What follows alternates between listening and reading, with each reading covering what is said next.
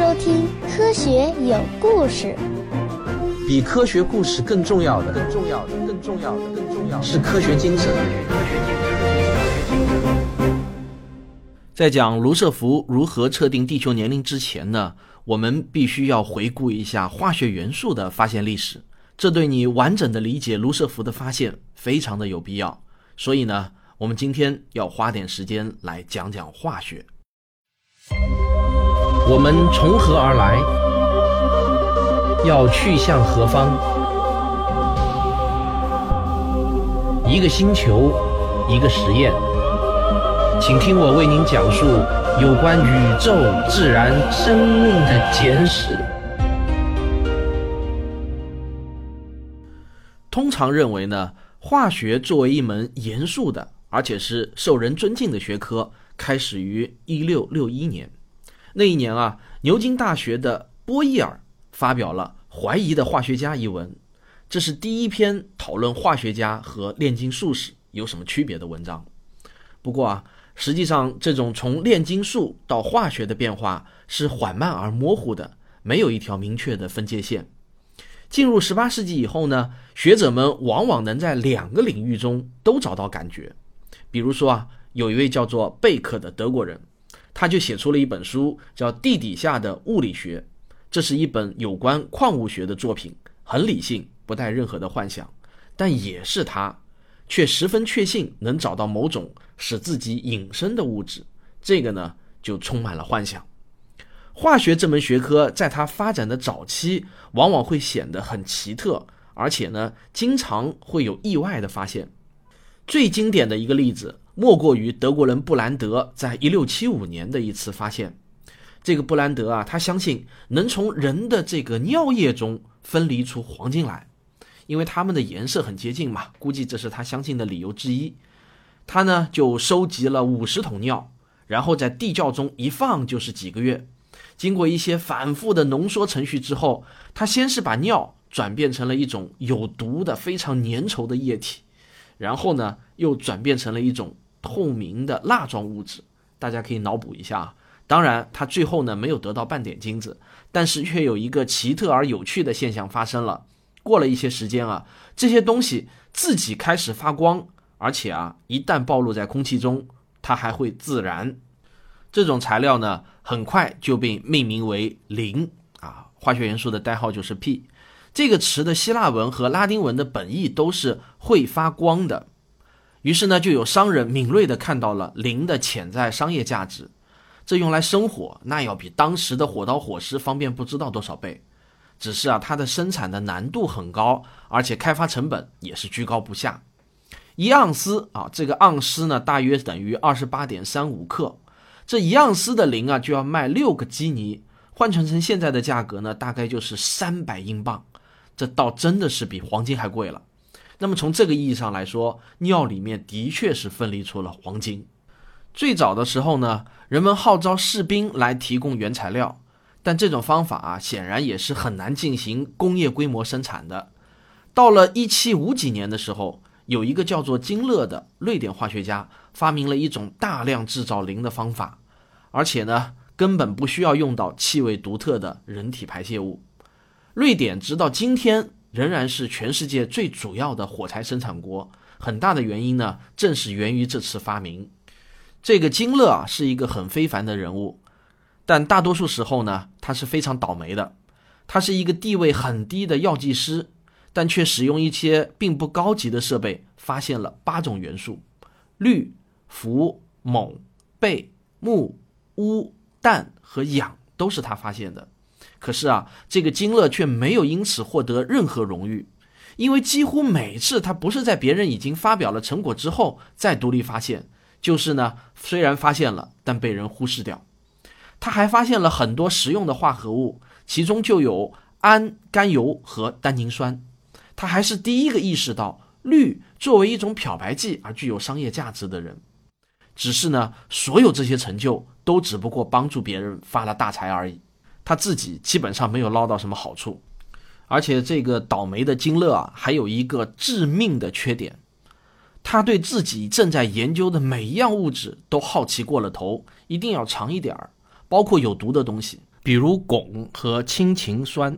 这个氢氰酸也是他的另一项发明。而这种物质啊，是一种非常有名的毒素。一百五十年后，薛定谔的猫也是死于这种物质的。金乐的这种鲁莽行为，最终啊毁了他。一七八六年，年仅四十三岁的金乐被发现死于工作台上，他的四周呢堆满了各种有毒的化学品，每一种都可以导致凝固在他脸上的最后一副惊愕的表情。所以呢，我想说，如果这个世界是完全公正，而且啊，人们都说瑞典语的话，那么金乐肯定该得到全世界的称颂。但是呢，鲜花和掌声都送给了那些更出名的化学家，他们绝大多数来自英语世界。其实啊，金乐早在1772年就发现了氧元素，但是由于种种令人心酸和复杂的原因，他没有及时的发表论文，荣誉呢就给了我们今天都知道的普利斯特利。他也是独立的发现了氧，但发现的时间呢要晚至一七七四年的夏天。金乐呢还与发现氯元素的荣誉失之交臂，这个呢是最可惜的。现在几乎所有的教科书啊都说英国著名的化学家汉弗莱·戴维是发现氯的第一人，他确实发现了，但是呢他要比金乐晚了整整三十六年。从牛顿和波义尔，再到金勒、普利斯特利、卡文迪许，差不多呢有一个世纪的时间。化学虽然得到了长足的发展，但依然呢有很长的路要走。直到十八世纪的最后几年，世界各地的科学家们仍然在寻找着那些其实并不存在的东西。有些时候，他们甚至确信自己都已经找到了。比如说啊，有一种叫做燃素的东西。当时的人们认为啊，燃素是所有能够燃烧的物质中都包含的一种根本要素。当这些物体燃烧的时候，燃素呢便会释放出来，或者呢进入大气中，或者呢和其他物质化合成灰烬、灰渣，还能形成金属。用这样类似的思路啊，人们还认为存在一种很神秘的活力，正是这种力使得无生命的物体有了生命。虽然呢，没有人知道这种力的本质到底是什么，但有两件事情似乎是可能的。第一呢，就是可以用电把这种力给激活。玛丽雪莱的著名科幻小说《弗兰肯斯坦》中的那个怪物就是这样被激活的。在我的付费专辑《科幻世界漫游指南》中，我还谈到过这篇世界科幻小说的开篇之作。第二个呢，是这种力在有些物质中存在，有些物质中不存在。这也是化学最后分为两大分支的原因，也就是有机化学专门研究那些被认为含有这种力的物质，和无机化学研究那些被认为不含这种力的物质。这时候的历史正在呼唤一个远见卓识的人，把化学推进到近现代，而法国为世界贡献了这个人，他的名字呢就叫做拉瓦锡。拉瓦锡呢，是一七四三年出生于一个并不显赫的贵族家庭，他的父亲为家族捐了一个贵族的头衔。一七六八年呢，二十五岁的拉瓦锡买了一家机构的原始股，这就是后来被民众深恶痛绝的税务总所。他们专门为政府征收各种税费，而这个拉瓦锡就成了税务总所的一名税务官。当时的法律规定啊，如果税务官收的税除去交给国王的还有剩余的话，那么就由他自己来支配了，因此啊，很多税务官不用工作也有大笔的收入，这使得很多纳税人，特别是农民对税务官的印象就极差。尽管都说拉瓦锡本人是一个温和而且公正的人，但他所服务的这个单位却两者肯定都不具备的。他们只向穷人而不向富人征税，而且呢，非常的蛮横。对拉瓦锡来说，这个机构对他的吸引力是能够带来财富。而财富能够支撑他所挚爱的活动，也就是科学研究。那么在最多的时候啊，他的年收入能达到十五万里，相当于今天的一千两百万英镑。想想看，这是多么巨大的一笔收入！在从事这样一份非常有前途的事业的三年后呢，拉瓦锡娶了他的一个老板的女儿，一个十四岁的少女。这次婚姻啊，是两颗心的相遇，也是两颗智慧头脑的相遇。拉瓦锡太太非常的聪明，很快呢就成为她丈夫最好的助手，做出了很多的成绩。尽管他们在工作上和社交上都很忙，但他们基本上每天都还能抽出五个小时来进行科学研究，早上两个小时，晚上三个小时。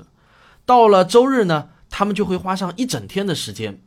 他们把那些科研时间称为“幸福时刻”。在这个期间啊，拉瓦锡倡议在巴黎修筑一道城墙来打击走私，并且呢，还亲自负责监督和修建。但正是这段经历。成了他日后的罪状之一。此外呢，他还协助建立了公制度量系统，与人合写了一本叫做《化学命名法》的手册，而这本册子成了化学元素命名的圣经。作为法国皇家科学院的一名主要的成员，拉瓦锡对时下热门的话题都保持着关注，积极参与，比如催眠术、监狱改革、昆虫的呼吸、巴黎的水供应问题等等。一七八零年的时候，拉瓦锡正处在这样的一种状态中。这一年呢，有一位很有前景的年轻科学家向学会递交了一篇有关燃烧理论的论文。拉瓦锡看了以后呢，给了几句轻蔑的评价。这个年轻人的理论啊，确实是错误的，但他从此呢就无法原谅拉瓦锡的态度。这个年轻人的名字叫做马拉利，请大家记住这个名字。那是一个化学大发现的时代。似乎啊，任何人只要有一只烧杯、一团火焰和一点儿有意思的粉末，就能发现点新玩意儿。拉瓦锡一生发现了无数的东西，但他却从未发现过任何一种基本元素。特别呢，要说一句，那个时候啊，还有三分之二的元素正等待着被发现。拉瓦锡呢，却一种也没有发现。当然不是因为他缺少烧杯，拉瓦锡拥有天底下最好的实验室，好到了有点荒谬的程度。光是各种烧杯就有一万三千多只。这个拉瓦锡总是在别人发现的基础上进一步阐释意义。他摒弃了燃素说，他还准确定义了氢和氧，并赋予它们现在的名称。总而言之呢，是他让化学这门学科变得精确、明晰和有章可循。拉瓦锡的那些豪华设备啊，那是注定能够派上大用场的。有那么几年，他和贤内助一起做的研究，都是一些对精度要求极高的项目。离了他那些最好的设备，那是根本不行的。比如说啊，人们长期以来都认为东西生锈以后呢，会损失重量，但他们却发现其实不然，生锈的东西反而会增加重量。这是一项极为重要的发现。这说明物体生锈的时候，会以某种方式从空气中吸收元素的粒子。这是人们第一次认识到，物质只会发生形态转化，而不会彻底灭失。如果你现在把手上的书一把火烧掉的话，那么书呢就会变成烟和灰。但是在宇宙中，物质的总量却并不会改变。这就是著名的质量守恒定理，是一个革命性的理念。然而，很不幸的是，另外一场革命也同时发生了，那就是法国大革命。但这一次呢，拉瓦锡。却完全站错了队。好，我们上个小广告。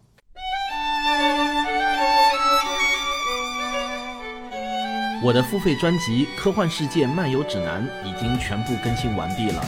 如果免费节目您还没有听够的话，欢迎收听。我会带着你在全世界最好的科幻作品中来一次漫游。二十四期正式节目，二十四期听众问答，有故事，有知识，更重要的是。还有科学精神。前面我们已经说到，这个拉瓦锡啊，不仅仅是令人憎恨的税务总所的一员，他还热情地参与了巴黎城墙的建设，并且呢，还亲自负责监督实施建造，对吧？这又是一个令人如此厌恶的建筑。起义的市民啊，首先攻打的就是这种建筑。而那个怀恨在心的马拉利，就是在1791年时利用了这一点。当时他已是国民议会中的重要成员，他谴责拉瓦锡，并且呢还说现在是绞死他的最好时机。没过多久呢，税务总所就被推翻了。又没过多久，马拉利在洗澡的时候被一个受他迫害的年轻女人给谋杀了。但这个时候啊，马拉利的死对于拉瓦锡的命运来说为时已晚。到了1793年，已经很紧张的恐怖统治就达到了一个新的高度。那年十月。法国王后玛丽·安托瓦内特被送上了断头台。十一月呢，正当拉瓦锡和他的妻子拖拖拉拉的计划逃往苏格兰的时候，他被捕了。次年五月，拉瓦锡和三十一名税务总所的同事被送上了革命法庭，在一间放着马拉利半身铜像的审判室中接受审判。其中的八人被无罪释放，但拉瓦锡和剩下的人被直接就拉到了革命广场，也就是现在的协和广场。面对着法国最忙碌的那架断头台，拉瓦锡呢，先是看着他的岳父大人人头落地，然后走上去接受同样的命运。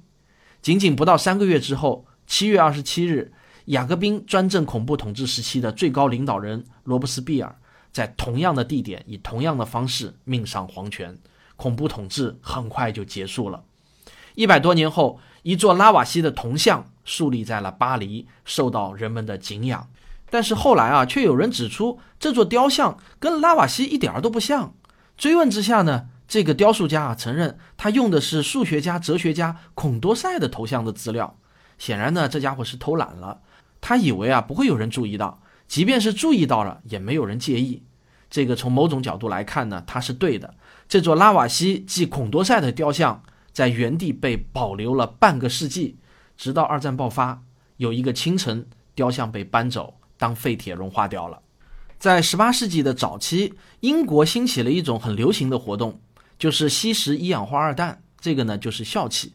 这种气体啊被发现可以使人产生一种极高的快感和刺激。在这之后的整整半个世纪中，年轻人都把它当做一种上等的毒品来使用的。有一个叫做阿斯克的科研团体，甚至啊有一阵子什么事情也不干，专门在剧院中举办笑气晚会。他们让一些志愿者上台，然后呢深吸一口笑气。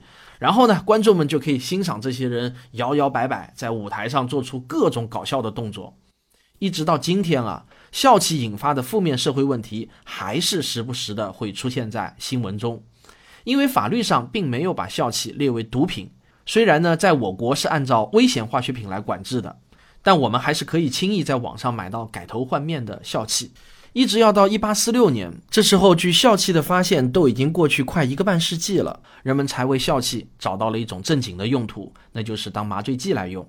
天晓得为啥这么明显的用途，居然就一直没有人想到，以至于啊，成千上万的人在外科手术刀下面遭受本来可以不必忍受的极大痛苦。一直到今天啊，在医院中有些小手术还是在用笑气做麻醉剂的，比如人流手术。在严格控制剂量的情况下，吸入一氧化二氮是安全的。但如果大量吸食的话呢，已经被证明会产生神经毒性，损害脑部。所以呢，我还是说能不用尽量不要用。我说这些事情呢，其实呢就是想说明一点：虽然十八世纪化学已经发展的挺深了，但是到了十九世纪的头十年，他却找不到方向了。这与二十世纪初的地质学走过的道路呢有一点像。一部分原因呢是受到了科研设备的限制，比如说，一直到十九世纪的后半叶，离心机都还没有发明出来，这使得啊很多重要的实验都没有办法进行。另一部分原因呢是由于当时的社会风气，在当时一般来说，化学是商人的科学，不是绅士的科学。商人们啊总是喜欢与煤这种甲减还有染料打交道，而绅士们喜欢玩的是地质学、自然史和物理学。这种情况虽然在程度上欧洲大陆比英国要稍微轻一点儿，但也仅仅只是一点儿而已。有一件事情呢，或许挺能够说明问题。十九世纪最重要的一个发现之一呢，是布朗运动，它揭示了分子运动的性质，非常的重要。但是这一发现却不是由化学家做出来的，而是由苏格兰的植物学家布朗做出来的。一八二七年，布朗注意到水中的花粉颗粒始终做着一种完全不规则的运动。无论把水静置多久，这种运动呢都不会停下来。这个现象啊，很长时间都是很神秘的。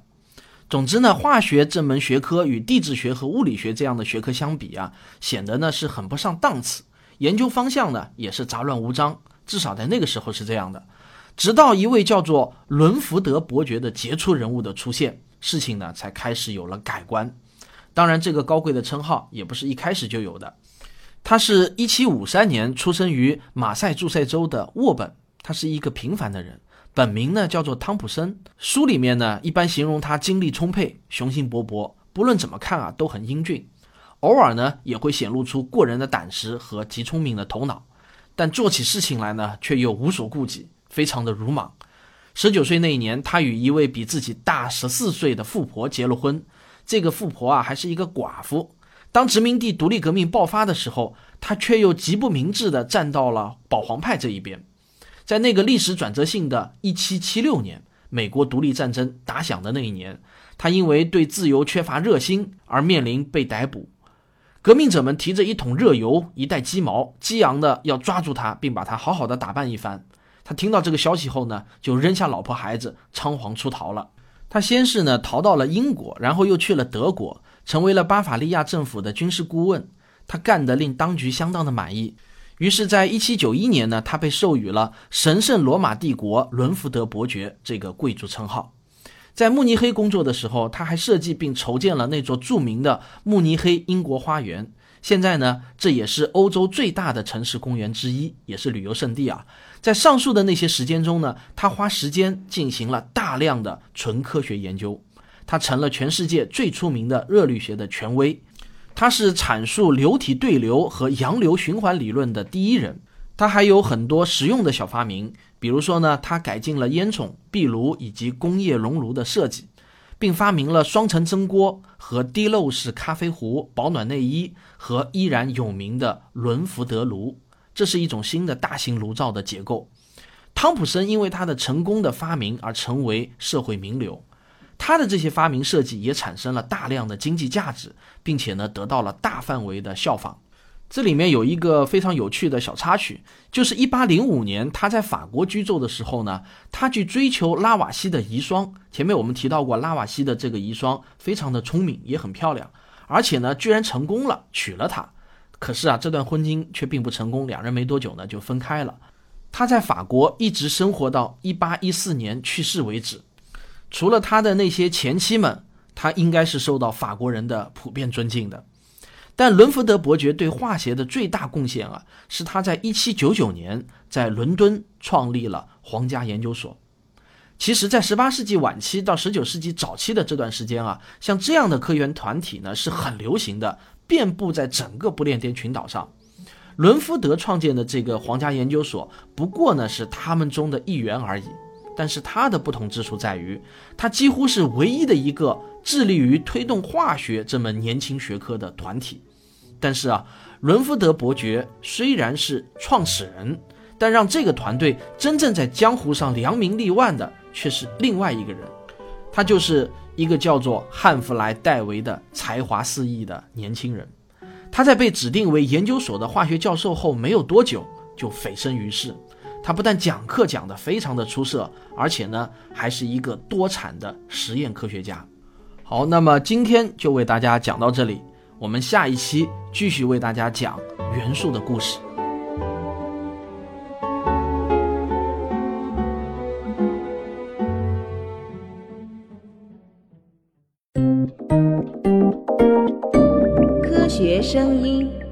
昨天啊，我和吴金平老师在青岛的方所。办了一场签售会，现场呢是挤得满满的，估计大概来了有二百多人吧。其中我们的听众和打酱油的群众呢，大概是一半对一半吧。还有特地从邢台赶到青岛来的听众。这么热的高温天啊，能来这么多人，我和苹果，我和平哥啊两个人的心里啊还是挺美滋滋的。小宇宙呢也有点膨胀，因为观众多，所以我们俩演讲呢也就特别的卖力。我发现啊，我和平哥呢都是人来疯型的，人越多越来劲。说实话，我是最喜欢在书店这种场所做演讲的。为什么呢？因为可以大大方方的卖书嘛。到学校或者科技馆这种场所去演讲，这个呢就不得不装一下。心里面呢明明是想起到多卖点书的效果，但是那种场合吧，气氛不是商业的，所以呢推销自己的书呢就会显得很扭捏。总觉得啊劝大家买自己的书不是知识分子的应该做的行为。但是在书店这种场合就不一样了。本来呢就是一个卖书的地方，所以呢那叫卖起来是一点心理负担都没有的。我和平哥呢也是好好的过了一把老汉卖瓜的瘾啊。方所显然低估了我的脸皮厚实的程度，《星空的琴弦》这本书呢还备货不足，好多人想买都没买到，这让我好伤心啊。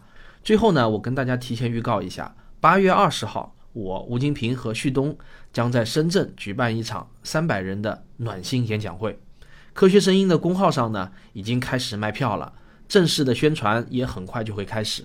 这次的 A 类票只有一百五十张，有需要的不妨可以现在就去买了。另外，我还要告诉大家，理性的力量七幺五北京演讲会的实况录像已经陆陆续续的放出了，大家可以在腾讯视频或者优酷上搜索“理性的力量”就可以找到。好，我们下期节目再见，欢迎您订阅我的专辑。